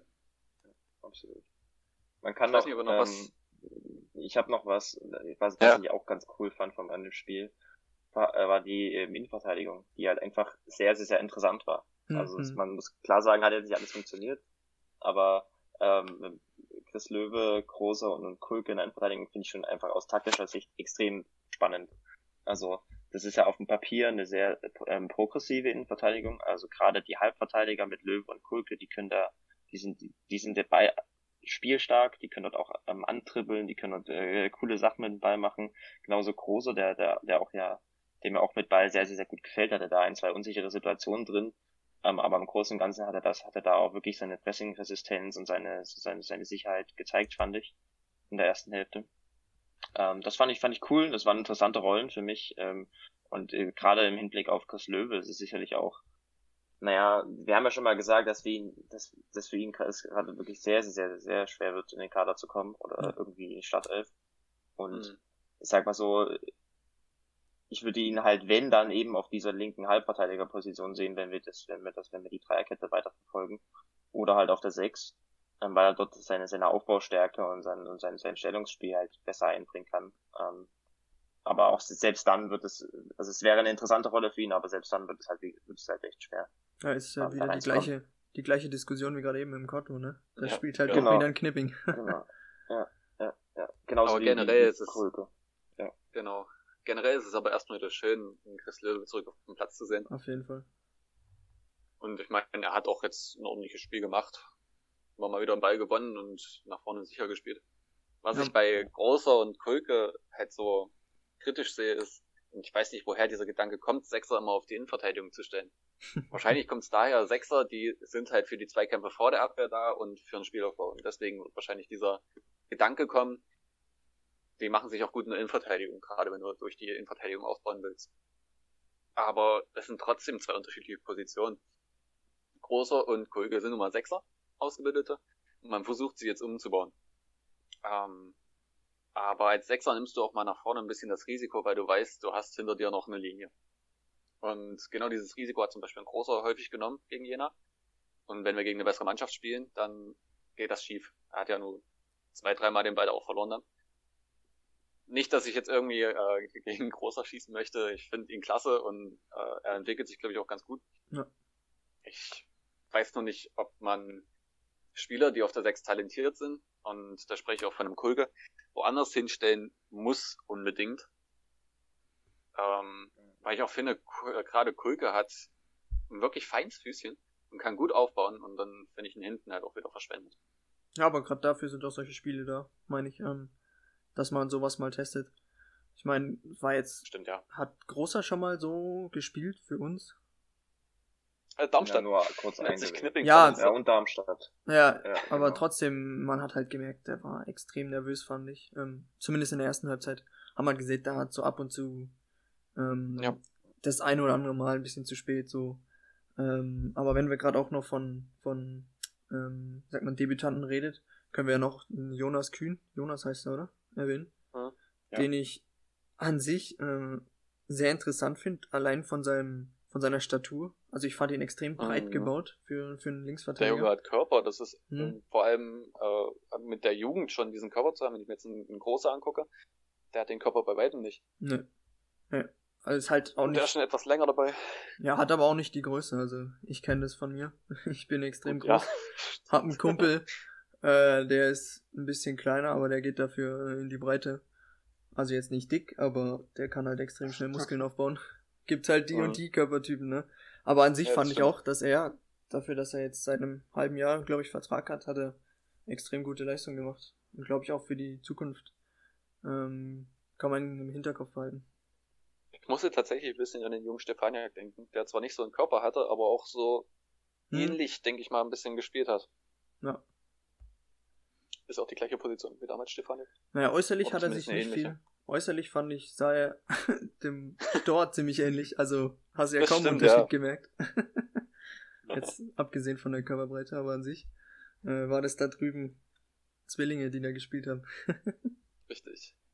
Also die Jungs sind wirklich perfekte Beispiele für die, für die gute Nachwuchsarbeit bei Dynamo im Moment. Ja. Ähm, du hast halt einen Kühn, wenn wir auch an die, an die verliehenen Spieler denken, nicht Golnack zum Beispiel, äh, Krusey wird da auch immer relativ viel drüber gesprochen, ist manchmal auch ein bisschen mit Kritik behaftet, aber gar nicht so wichtig. Im Grunde genommen sieht man halt wirklich, also kommt halt einfach auch eine, eine, eine Zahl, eine Anzahl an Spielern ja. hoch, die, die zumindest äh, eine Chance haben oder zumindest eine, ja, eine, eine kleine Chance haben, ähm, auch irgendwie eine Rolle zu spielen und das ist halt extrem cool. Man sieht auch, man sieht auch wirklich die Prinzipien, bei, bei jedem einzelnen Spieler, finde ich, sieht man die Prinzipien, die Dynamo in der Nachwuchsarbeit verfolgt, dass man in der Nachwuchs spielt Dynamo ja komplett ähm, Ballbesitz fokussiert. Es geht wirklich, es geht um die Technik, um, um das, um die Dribbling-Fähigkeiten, ähm, um, um das Passspiel. Und da also Kulke zum Beispiel wird, weiß ich, dass er, dass er extrem hoch im, Nach im Nachwuchs geschätzt wird, dass er gerade auf der 6 und auf der 8er Position nicht sehen, auch als eigentlich als Achter am liebsten, äh, da extrem spielstark ist, äh, wirklich ein gutes, einen guten Fuß hat, großer genau dasselbe, dass er ähm, der sehr, sehr mutig ist ähm, und, und, und äh, passt sicher. Das ist wirklich was, was, was Dynamo im, im, im Nachwuchs, in der Nachwuchsarbeit fokussiert. Ähm, und das, das zeigen die Jungs halt immer wieder. Und ich finde es echt cool, dass da immer wieder äh, Jungs hochkommen, die halt äh, da dann einen Vertrag bekommen und dann schaut man weiter, wie sie sich entwickeln. Ähm, würde mich auch freuen, wenn, wenn in Zukunft beispielsweise ein Kulke oder so äh, da sich so entwickelt, dass er an, an, an den Kader näher ranrutscht. Weiß nicht, wie, wie wahrscheinlich das ist, aber es würde mich auf jeden Fall sehr freuen. Hm. Ja. Was ich noch, zu, was ich noch zu großer sagen wollte, weil ihr das gesagt hattet mit dem Aufbau, ähm, das, das, das, Spiel, das Spiel war ja jetzt vor allem wirklich Testspiel, sollte man noch nicht so überbewerten. Und war halt wirklich auch eine gute Option, um eben die Jungs mal irgendwo zu testen, mal reinzuwerfen. Ähm, ich, äh, Im Aufbau fand ich es halt vor allem, hat man halt gesehen, also man hat gesehen, wie, was ich gerade gesagt habe, dass, dass die Jungs halt sehr mutig sind im, im Aufbau, gerade die aus dem Nachwuchs. Ähm, aber dass da halt auch manchmal im, bei uns im, im Profiteam im Aufbau halt die Optionen fehlen für die, für die, äh, ja, für den Spielaufbau. Ähm, also Jena war wirklich nicht gut. Aber Jena hatte halbwegs ordentliches äh, Angriffspressing, beziehungsweise Feldpressing situativ. Und da hat Dynamo halt auch wirklich, also da war Dynamos Struktur wieder so, wo ich sage, dass da sehr, sehr, sehr wenig Optionen offen waren für einen ähm, ordentlichen Aufbau. Das ging dann irgendwann so ab Minute 30 oder so, hat man das halt halbwegs ordentlich hinbekommen. Aber bis dahin hat man halt wirklich sehr, sehr, sehr viel lange Bälle gespielt und daher kam er noch große ein, zwei Mal in die Bredouille, weil er halt eben den Ball nicht lange spielen wollte und dann halt aber gemerkt hat, dass es, äh, dass es da gar keine Option gibt. Es ging dann gegen Jena, war das okay. Wie gesagt, wir habt ja vorhin noch schon gesagt, wenn es gegen stärker, gegen stärkeren Gegner geht, dann kommt da halt auch ein, zwei Mal, äh, kassiert man dann Konter und was weiß ich. Ähm, und wir hatten auch durch die, durch die langen Bälle, die waren auch ganz in Ordnung bei, gegen Jena, weil wir halt, keine Ahnung, wenn du Diabusi gegen einen Viertliga-Verteidiger in den Halbraum schickst und ins 1 gegen 1, dann, dann, dann kann das schon gut werden und so sind ja auch einige Chancen entstanden. Aber ich fand, dass das, äh, dass das Spiel auch wieder so ein bisschen diese Schwächen gezeigt hat, was aus taktischer Sicht, was so das, den Aufbau angeht. Das ist auch logisch, weil wie gesagt, das war halt eine neu zusammengewürfelte Mannschaft und so, aber trotzdem, auch unabhängig von den Personalien, fand ich das einfach manchmal, also die, die, die Struktur war einfach manchmal ungenügend mhm. für, ein, für ein ordentliches Aufbauspiel, ein Kombinationsspiel. Genauso wie dass wir im, im ohne Ball ein bisschen Probleme hatten im, im Pressing manchmal. Also, wie gesagt, ich habe nur die erste Hälfte gesehen, ich weiß nicht, wie es in der zweiten Hälfte war, aber ich bis, bis Minute 30 oder so hatte Jena auch einige gute Aktionen, ähm, weil sowohl Diabusi und Stor ähm, im, im, im Pressing sozusagen vorne, wo sie die Sechser zustellen müssen mit ihrem Deckungsschatten, situativ die Innenverteidiger anlaufen. Dort hatten sie auch einige Ungenau Ungenauigkeiten drin. Und äh, ja, deswegen war das, habe ich auch schon auf Twitter so geschrieben gehabt, weil fand ich das taktisch insgesamt, gesamttaktisch von den, von, wenn man das gesamte Team und die gesamte Struktur anguckt, jetzt nicht so 100% cool, aber muss man auch nicht überbewerten, wie gesagt. Aber wenn wir jetzt nochmal so ein bisschen die Kurve kriegen wollen, von jung gehen wir zu alt möchte ich vielleicht ja. nochmal Patrick Wiegers erwähnen. Also, ich weiß nicht, was er, wie man sich so, wie man so sympathisch äh, sein kann. Ähm, wie viel, wie viel Pflichtspiele hat er gemacht für Dynamo? Ich glaube, es ist noch im einstelligen Bereich. Aber will Vertrag verlängern, alles Mögliche. Hat sich ja selber als der Buffon des, äh, des Buffon des äh, Dresden bezeichnet und so. Also ein ultra sympathischer Typ und auch als er dann ausgewechselt wurde in der 70. oder irgendwann, hat er sich ja hinter das Tor vom Kiefer gesetzt und wie so, ich nenn's mal wie so Papa früher, so hinten dran, ja, muss da rein, muss da rein, so ungefähr so sah das für mich aus. Mhm. Also wie man so sympathisch sein kann, obwohl man nicht mal viel macht, einfach nur mit seiner Präsenz, finde ich extrem cool. Und ich hoffe auch, dass er bleibt bei Dynamo, wenn er irgendwann seine Karriere beendet. Ja, das fände ich auf jeden Fall cool. Ja, er hat ja gemeint, er hat hier so in gewisser Weise sein Glück gefunden, ne? Also ich bin mhm. auch, was auf Twitter gefordert wurde, für die Sprechgesänge, die Ovation für Patrick Wiegers, wenn, wenn, äh, wenn Fans wieder rein dürfen, weil er einfach so ein netter, so ein sympathischer Kerl ist, der, ja, er ist halt, sag ich mal, nicht auf dem Niveau, aber trotzdem so wichtig für die Mannschaft und als zweiter Keeper, glaube ich, extrem ausreichend. Und ich glaube, das ist auch ein Privileg, dass nicht jeder Club hat, ein Keeper derart äh, im Kader zu haben, der dann immer mhm. einspringt und immer da ist. Genau. Also, ja, kann man eigentlich nicht viel zu sagen. Er ist einfach immer da, wenn du ihn brauchst. Und er ist im Training, wenn, wenn man es alles hört, immer voll engagiert und hm. er zuckt nicht rum. Er ist wirklich, hat so oft einen anderen Keeper vor die Nase gesetzt bekommen. Ähm, und es ist ihm einfach das ist ihm nicht egal wahrscheinlich, aber er nimmt das an und er ist glücklich trotzdem mit der Situation und leitet die jungen Torhüter an. Ja. Ist schon klasse. Und extrem selten geworden heutzutage im Fußball, solche Spiele. Absolut. Aber wenn wir von, ja? Ich würde sagen, das ist vereinfacht auch die Vereinsplanung extrem, also Kaderplanung. Ja. Wenn du halt, ja. du, du hast so eine, so eine Konstante im Team, die, du weißt, okay, er ist eine 100% ähm, gute Nummer 2 oder Nummer 3. Ähm, und ja, wie, wie, wie einfach es war, vor der Saison ähm, die Torwartposition zu planen. Wenn wir sagen, okay, wir haben Paul, dann haben wir in, in, in Jugend äh, einen Mann aus der Jugend äh, als dritten Torwart und dann hast du einen Biegers, der immer solide ist, immer da ist mhm. ähm, und trotzdem sich nicht beschwert, wenn er, wenn er eben nicht spielt. Das ist schon äh, sehr, sehr viel wert. Also ich stelle hier auch eine Forderung in dieser Folge. Ein Spiel muss er dieses Jahr spielen. Außer es ist so heikel, dass es nicht funktioniert, aber ein Spiel, ein Pflichtspiel am Ende der Saison fände ich, fänd ich mehr als verdient für ihn. Ja.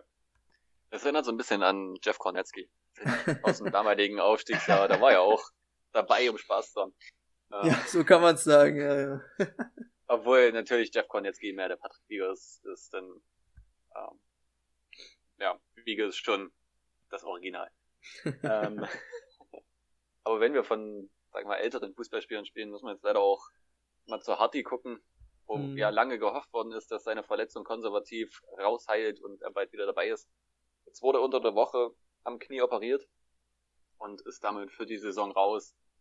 Ich denke, da geht die Hoffnung von vielen, vielen Fans flöten, dass er nochmal zurückkommt, denn gerade als er jetzt in der Hinrunde eingreifen konnte, war ja schon der Stabilisator. Dann haben wir diese Serie gestartet damals.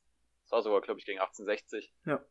Ähm, ist einfach maximal schade. Und mir tut's weh, dass ich das schon vor der Saison gewusst habe.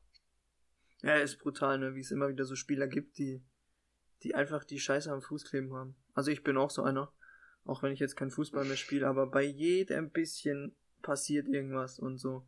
Ich habe im Oktober Arm gebrochen gehabt, jetzt ist er immer noch nicht richtig verheilt und so. Also ich weiß, wie, wie sich das anfühlt und es ist einfach extrem bitter. Aber trotzdem dann die Motivation, immer noch wiederzukommen und immer wieder sich ranzukämpfen und dann auch ähm, wie letzte Saison so eine Stabilität der Mannschaft zu geben und aus irgendeinem Grund noch zum Goalgetter zu avancieren mit seinen Freistoßdingern da, ähm, habe ich unnormalen Respekt vor und ich hoffe einfach, dass es für ein Jahr wenigstens noch irgendwie reicht ähm, und er dann seine schön. Karriere beenden kann nächstes Jahr bei Dynamo oder vielleicht auch, was weiß ich, noch irgendwo hingeht äh, zu Jugendverein oder was weiß ich was. Aber ich glaube, so, ja. so ist er dann auch nicht. Ähm, ja, extrem schade. Ja, mehr kann man eigentlich nicht sagen. Er ist wirklich okay. ein, ein, sehr, sehr wichtiger Spieler, finde ich. Ähm, also ich habe ihn auch, wenn ich so über die Kaderplanung nachdenke, habe ich bei ihm, bei mir auch nur sozusagen als Zusatzoption drin, ähm, weil du ihn einfach nicht einplanen kannst. Und mich hat auch echt überrascht, dass er noch so eine große Rolle gespielt hat dieses Jahr.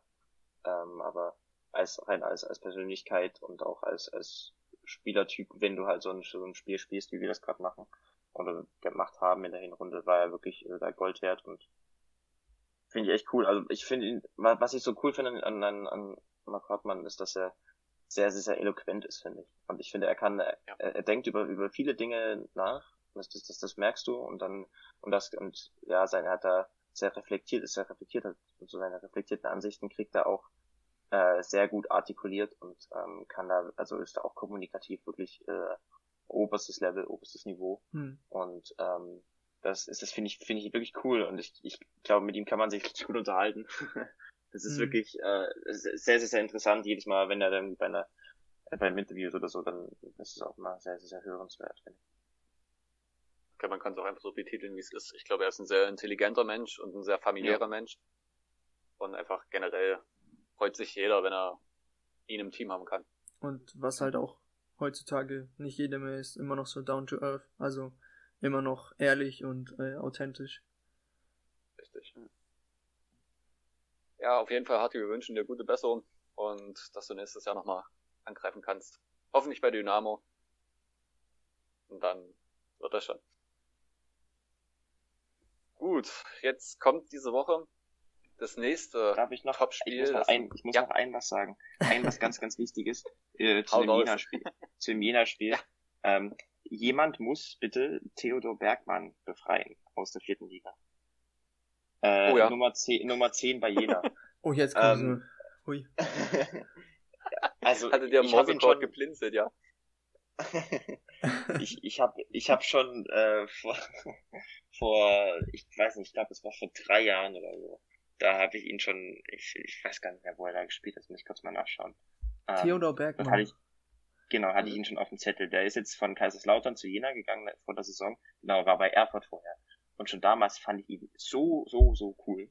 Äh, also es ist wirklich in, auf der, auf auf der Achterposition ein so spielstarker, pressingresistenter Spieler, findet gute Positionierungen, ähm, gute Anschlussaktion, ist, ist, ist dribbelstark, äh, ist kreativ ähm, und das hat man auch äh, jetzt im Spiel wieder gesehen, wo er einige Male sich gut gegen Dynamos Pressing behauptet hat, in, in, in, der, in der zentralen Rolle, wo er dort so den zweiten Sechser, Achter gespielt hat. Und äh, ja, ich finde ihn einfach extrem cool. Und ich glaube, ich, wenn ich mich richtig erinnere, war, war auch irgendwann mal so ein Gerücht da von vor ein paar Jahren, dass er zu Dynamo kommt ähm, oder kommen sollte, wie auch immer. Äh, ich finde, er ist ein sehr, sehr, sehr interessanter Spieler und äh, hat er damals schon gehofft, dass er zu uns kommt, ist leider nicht passiert. Ähm, und ist auf jeden Fall jemand, den man für die zukünftige Entwicklung auf dem Zettel haben sollte, finde ich. Hat jetzt in den letzten Jahren ein bisschen Pech gehabt, weil der Kaiserslautern, ich habe ihn jetzt nicht so verfolgt, aber wenn man, ich glaube, wenn man in den letzten Jahren in Kaiserslautern gespielt hat, war es immer ein bisschen schwierig ähm, für viele Spieler. Und äh, ja, ich finde ihn einfach extrem, extrem cool und das hat man auch am Wochenende äh, ähm, letztens gesehen beim Spiel. Und ich würde ihn auch gerne irgendwann mal in der zweiten Liga sehen, vielleicht ja auch mal bei Dynamo. Also dein Gerücht ist von 2017. Sommer 2017. Ja, kommt hin. Ja. War das da, wo, wo ähm, Niklas Hauptmann gegangen ist? Kann das sein? Ja. Das, das passt dann, das passt dann, das hätte perfekt ah, gepasst ja, als ja. Ersatz. Also vom, vom Spielertyp her, jetzt nicht, nicht vom grundlegenden Niveau, da ist Hauptmann schon deutlich höher noch, aber ähm, vom, vom grundlegenden Spielertypen her, finde ich, äh, hätte das sehr gut gepasst. Hey, es Dynamo, Dynamo, immer Davis, oh, es Dynamo. Äh, gut, wir kommen diese Woche dann zum nächsten Topspiel und zum nächsten wichtigsten Spiel dieser Saison, mal abgesehen von Ingolstadt. Und zwar ist das gegen Hansa Rostock. Heimspiel, wenn mich nicht alles täuscht. Hat man jetzt Auswärtsspiel, müsste Heimspiel sein, ja. Sonntag 14 äh, Uhr. genau, Sonntag 14 Uhr. Irrsinnig wichtig, ein Punkt Abstand zu Rostock. Absolutes Sechs-Punkte-Spiel. Immer noch nicht absolut bösartig, das Spiel, weil Rostock und Ingolstadt noch gegeneinander spielen.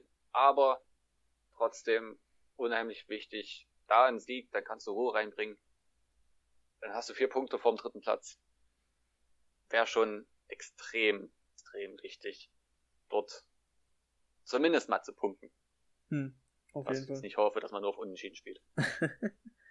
nee, wenn du mal, wenn du mal guckst, Statistiken jetzt, ähm, also Hansa Rostock hat extrem starke Defensive, also mit die wenigsten Tore mit uns kassiert. Hat dagegen eine relativ schwächere Offensive, aber ich meine, man muss ja nicht immer jedes Spiel 3-0 gewinnen sind extrem heim- und auswärts stark. Also ich finde, es ist mit uns die beste Mannschaft in der Liga. Ähm, sind seit 3. März ungeschlagen und seit, haben seit Weihnachten 2020 kein, nur ein einziges Spiel verloren. Muss man sich mal geben. Ähm, und haben in der Rückrundentabelle mit Abstand das beste Team. Liegen 8 Punkte vor uns und 5 Punkte vor Ingolstadt. Also ich glaube, was am Sonntag auf uns zukommt, da, da kommt noch dazu, Hansa Rostock keine Ausfälle, keine wichtigen Ausfälle, so wie ich es äh, mhm. beurteilen kann. Konnten letzte Woche wieder vor Fans spielen, 777 Stück. Ähm, ich meine, das gibt auch nochmal Motivation, keine Frage. Und ich glaube, neben uns ist das mit Abstand die beste Mannschaft in der Liga. Gut möglich, ja. Äh, das Ding ist, ich habe das Spiel gegen Halle gesehen. Und Halle ist ja momentan wirklich schlecht. Also, äh, mein, also das Spiel an sich war richtig, richtig mistig von beiden Mannschaften. Und Rostock hatte Glück, dass sie zeitig getroffen haben. Ansonsten, was du auch über die Defensive sagst, bin ich tatsächlich ein bisschen überrascht, denn das, was ich gegen Halle gesehen habe, haben sie gegen ein wirklich schwaches Team relativ viel zugelassen und mit ein bisschen Glück schießt Halle dort zwei Tore. Ein Kumpel von mir, der HFC-Fan ist, hat gesagt, das war das beste Spiel von Halle seit Monaten. Da weißt du, wie schlecht Halle eigentlich ist momentan. äh, Trotzdem und, Also ich fand schon, da hat, da hat Rostock ganz schön mh, mm, sich sicher gefühlt, würde ich jetzt mal sagen. Ja. Weiß jetzt also, nicht, ich hab's mir jetzt Rostock ansonsten nicht angesehen, aber das war ziemlich schwach, was auch offensiv kam. Ja, das kann, kann gut sein. Also ich habe das Spiel nicht gesehen, aber das kann mir vorstellen. Ähm, wirklich spannend. Ich halte Rostock auch äh, insgesamt, wenn man die ganze Saison betrachtet, echt für, für sehr, sehr stark. Äh, in allen Spielphasen, ähm, wenn ich mich an das Hinspiel erinnere, da war, da war es auch durchaus eng. Da hatten wir halt, wir haben halt, glaube ich, da das ein Standardtor geschossen und dann wirklich, das war auch das Spiel, wo wir ähm, übrigens das, das erste wirklich schöne Tor der Saison geschossen haben. Das war das, äh, das Königsdörfer äh, Tor, wo er mhm. dort von, von, von rechts äh, da rein trippelt und mit mehr, mehreren Doppelpässen dann rein vom Torwart auftaucht. Ähm, das, das Hinspiel war auch eng und äh, Rostock ist taktisch auch, auch sehr ähm, gut. Äh, sehr, sehr souverän, sage ich mal, in, in allen Spielphasen. Bin gespannt, wie, wie das wird. Ähm, ich hoffe wirklich, äh, ich glaube, dass Dynamo, dass, dass, es, dass es ähnlich wird für Dynamo wie gegen 1860. Und dass man halt sich halt wirklich taktisch, äh, dass man taktisch aufpassen muss, dass man kompletter agiert als jetzt äh, äh, letzte Woche. Und dass es eben nicht mehr, also dass man auch mal ne, Ballbesitz, äh, also sich die Ruhe nimmt, äh, Spielaufbau ordentlich zu, zu betreiben ähm, und da auch eine, eine klare Idee verfolgt, wie man äh, Gefahr kreieren will, das wäre das wäre cool. Und ich glaube, das wäre auch das, das wäre sehr wichtig für, für den Sieg. Ähm, wie gesagt, man, da muss schon muss schon ein bisschen eine Verbesserung her im Gegensatz zum, zum Spiel gegen München. Ich könnte mir aber vorstellen, wenn Dynamo das schafft und das auf den Platz bekommt ähm, und vielleicht auch ein bisschen mehr Glück hat als jetzt gegen München, dass da äh, Punkte drin sind. Sehe ich auch so. Also ich denke gerade diese 1860-Niederlage wird ein Wachmacher für Dynamo gewesen sein, wie es für Rostock war, als sie gegen uns verloren haben. Rostock hat jetzt eine Serie gestartet. Unsere ist am Montag kaputt gegangen. Also, so wie, sie, so wie Serien sich verhalten, ist es normal, dass sie irgendwann kaputt gehen und Rostock ist am Sonntag brechen. Ganz einfach. Und ja, ich bin eigentlich auch überzeugt, dass Dynamo das Spiel gewinnen wird. Denke ich auch. also wäre halt, wie gesagt, extrem. Wenn wir das gewinnen, dann sieht es schon mal ähm, entspannter aus, wie du vorhin gesagt hast. Sind dann vier Punkte. Und ich erinnere dich daran, ja, dann äh, wäre Dynamo vor Rostock. Dann steigen wir auf, hast du gesagt. Ja, habe ich gesagt. Ich meine, die Spiele danach sind dann ja schon etwas entspannter, wenn man sich die Tabellensituation anguckt. Wir haben ja, ja da. Haching, Duisburg, Halle? Ja, also genau. könnte schlimmer sein, ich meine. Nee, Halle nicht, Halle nicht, aber irgendwas da so. Naja, aber ich meine, es könnte schlimmer sein. Ich meine, wenn wir jetzt gucken, wir hatten schon einen ordentlichen Block da reingekriegt mit den absoluten Top-Teams halt in so einem richtigen Block mit Bayern, Ingolstadt, mhm. Saarbrücken und was weiß ich wem. Ähm, den wir jetzt, ja, ich glaube, man hätte ihn besser überstehen können. ähm, aber ich glaube, wenn wir jetzt gegen Rostock gewinnen, dann, dann sind wir zwar nicht definitiv aufgestiegen, aber ich glaube, dann lassen sie so schnell nichts mehr anbrennen. Ja. Aber wie gesagt, das ist absolut wichtig, aber man muss halt wirklich, Dynamo muss sich da deutlich steigern im Vergleich zu, letzten Das ist auf jeden Fall. Da, da muss, äh, wie gesagt, taktisch noch ein bisschen was hin. Äh, gerade im Spiel mit Ball. Das, äh, ja. Ich meine, die, die, das sind strukturelle Schwächen, die, die, die existieren ja schon lange. Ähm, aber gerade für das Spiel ähm, um, um dort zu gewinnen und auch selbst Tore zu schießen. Was man ja gegen 1860 hatte man manchmal das Gefühl, dass Dynamo überhaupt keinen Plan hat, wie man überhaupt Tore schießen will. Ähm, da, dass man da einfach äh, da, da gerade ja, in, der, in der Chancenerarbeitung sollte ich mehr kommen. Auf jeden Fall, ja. Ansonsten hast du dir Rostock angeschaut? Nee, okay. leider nicht, hatte ich, habe ich, hab ich, hab ich keine Zeit äh, dazu gefunden. Ich bin wirklich gespannt, wie okay. das wird. Es war ja, ich agieren ja meistens so eine, also eine Art 3-4-3. Ähm, wenn ich mich richtig erinnere, war das auch äh, Mittelfeldpressing, ähm, so, so ja, ganz, ganz standardmäßiges äh, gegen uns im Hinspiel. Ähm, das, das Pressing an sich scheint aber durchaus äh, stabil zu sein. Also ich erinnere mich auch, dass wir damals keine, äh, also nicht so viele Chancen kreiert haben mal schauen, bin, bin, bin, bin gespannt. Ich, ich schätze sie grundsätzlich defensiv stärker ein als offensiv. Aber äh, um das genauer noch bewerten zu können, muss ich mir das wirklich nochmal genauer angucken. Deswegen, deswegen, wie gesagt, bin ich sehr gespannt, wie das am Wochenende wird. Vielleicht haben sie sich ja auch deutlich verändert im Vergleich zu. Mal schauen. Ja, wäre halt auch irgendwie so an sich schön. Also ich finde Rostock, ähm, wenn wir zusammen mit denen hochgehen könnten, ich finde Rostock an sich irgendwie ein, mittlerweile einen extrem sympathischen Club. Ähm, weiß nicht, wie es da euch geht. Aber wäre halt irgendwie extrem cool. Stell dir mal vor, nächstes Jahr dritte, äh, zweite Liga. Dynamo, Rostock und, und äh, Union, sage ich schon. Und Aue. Ähm, also wer. Dazu, dazu Hertha, Schalke, Mainz. Hm, dann können wir es wieder. Also, wie gesagt. HSV. ja, wenn es gut läuft, ne? Aber trotzdem ja. finde ich Hansa, Hansa Rostock ähm, wäre extrem coole falls möglich, Auswärtsfahrt, so. Ähm, mhm. Ich meine, wir hatten ja auch eine Fanfreundschaft mit Rostock. Ist ja noch nicht so lange her. Eigentlich schade, dass es die nicht mehr gibt. Ich weiß nicht, warum, warum es die nicht mehr gibt. Bin da, bin da ja noch nicht so lang dabei.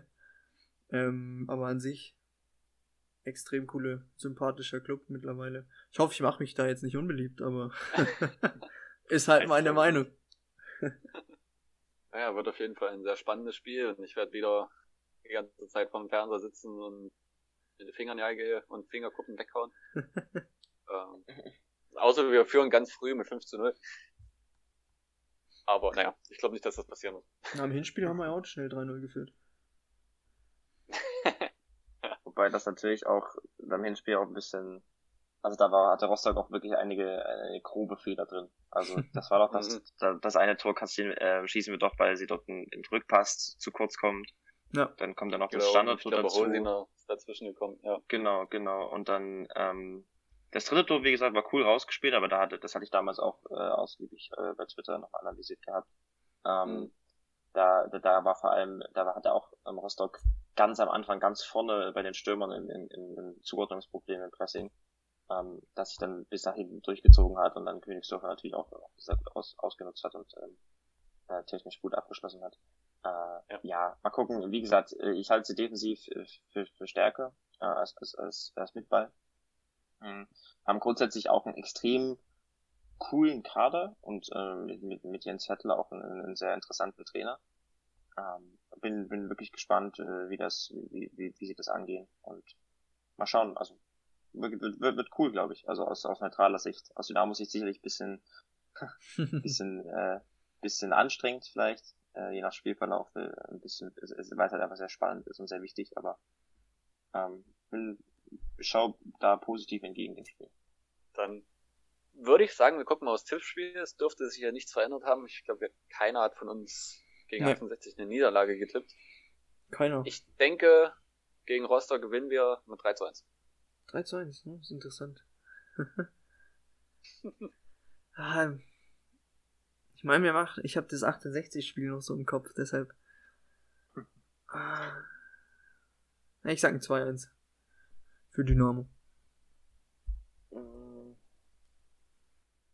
Ich sage, wir verlieren das 1-0. 1-0 verlieren. Oh je, Ja, ja. Naja, er freut sich umso mehr, wenn sein Tipp dann nicht kommt. Genau. Genau. Ja. Moment, ich gehe sogar noch weiter. Das wird äh, Ramsey Bounceback-Spiel, macht zwei Tore. Schön wär's. Ja, ja. ja, echt cool.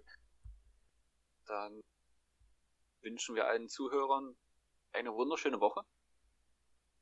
Dir heute Morgen, ähm, Lukas, einen schönen Tag.